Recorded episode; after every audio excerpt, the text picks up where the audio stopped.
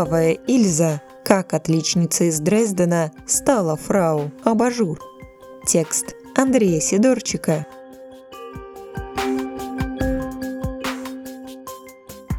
Слушай истории, слушай истории, слушай истории. В числе обвиняемых на Нюрнбергском процессе не было ни одной женщины.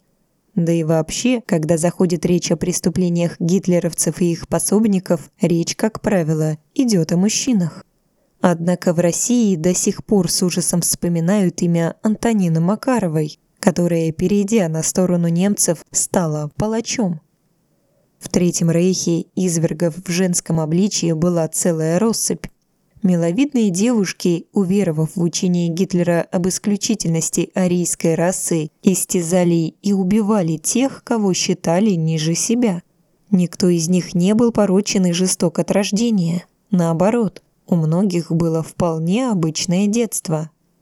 Тем, кто знал маленькую Ильзу Келлер, не могло прийти в голову, что вскоре она станет известна на весь мир как Бухенвальская ведьма или фрау Абажур. Ильза родилась в Дрездене в рабочей семье. Она прилежно училась в школе и была жизнерадостным ребенком.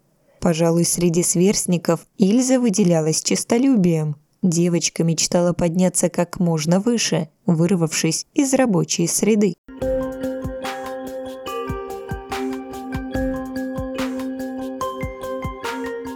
Но на деле в разоренной Первой мировой войной Германии вырваться из бедности было очень непросто. Ильзе казалось, что кто-то сознательно ставит ей палки в колеса.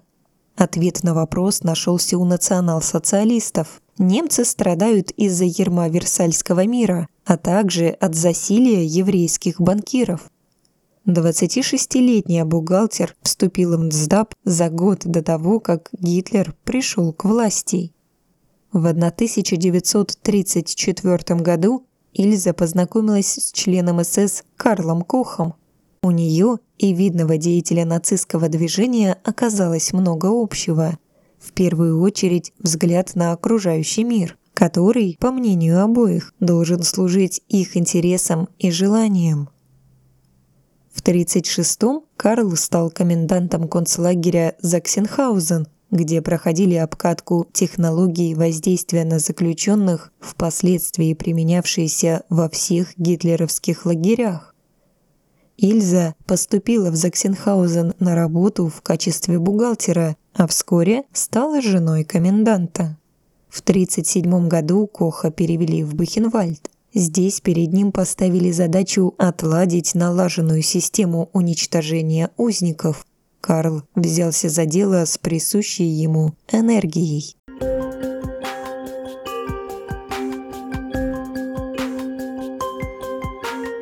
Комендант был настоящим садистом, которому нравилось пытать заключенных и наблюдать за казнями. Ильза ужаса от этого не испытывала. Наоборот, в ее власти оказались тысячи людей, которые в обычной жизни даже не обратили бы на нее внимания. Вооружившись плеткой, она прогуливалась по лагерю, внезапно начиная избивать кого-то из заключенных. С каждым разом подобные избиения становились все более жестокими. Со временем таких развлечений фрау Кох стало не хватать. Увидев среди заключенных женщин беременную, она приказывала привести ее, а затем натравливала на нее овчарок. Ильза получала удовольствие от того, что разъяренные собаки разрывают несчастных на части. Но просто убивать ей вскоре наскучило. Она нашла себе еще более страшное хобби. По ее требованию, среди узников концлагеря находили людей с татуировками. Если изображение казалось Ильзе интересным, человека умерщвляли, после чего снимали кожу с рисунком и отправляли ее специалистам по выделке. Таких тоже брали из числа заключенных. Из человеческой кожи Ильза изготавливала перчатки, сумки, абажуры и даже нижнее белье. Как-то в Бухенвальд угодила певица из французского кабаре, сделавшая себе большую татуировку во всю спину. Те, кто знал об увлечении фрау Абажур, понимали, жить француженке осталось недолго. Так и вышло. Из кожи несчастной жена коменданта сделала себе скатерть.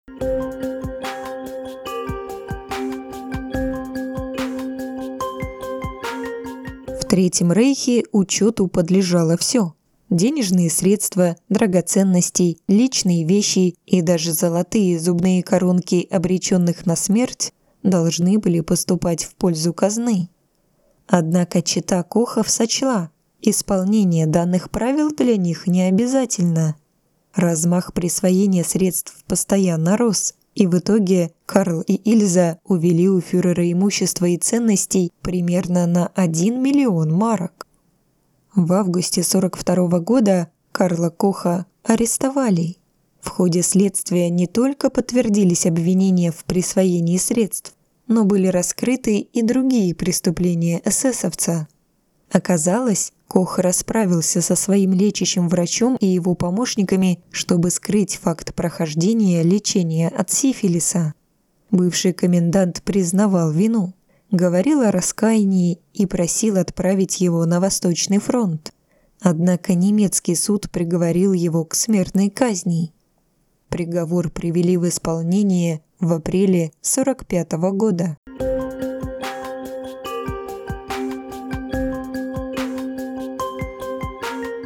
Ильзу Кох также обвиняли в хищении средств, но затем сняли обвинения и освободили. Окончание войны она встретила в статусе жертвы режима. Однако в то, что женщина была лишь игрушкой в руках эсэсовца, как представляла дело сама Ильза, судебные органы не поверили. Фрау Абажур приговорили к пожизненному заключению, но в ее судьбу вмешался военный комендант американской оккупационной зоны в Германии Люциус Клей. Генерал США посчитал, показания многочисленных свидетелей о зверствах Ильзы Кох в Бухенвальде не являются достаточными для обвинительного вердикта. Ее освободили. Но тут на дыбы встали сами немцы. Фрау Абажур считали позором немецкой нации, а ее нахождение на свободе – оскорблением памяти истребленных людей. В ноябре 50 -го года в окружном суде Аугсбурга начался новый процесс над Ильзой Кох. Материалы следствия и показания свидетелей не оставляли сомнений. Ей не место среди людей. Но лишать ее жизни суд не стал. Ей опять назначили пожизненный срок. На сей раз ясно дав понять, никаких поблажек и снисхождений не будет.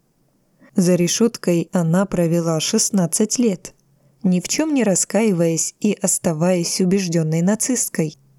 Со временем Ильза стала осознавать, что реванша не будет, и остаток лет она проведет в тюремных стенах, довольствуясь редкими свиданиями с сыном.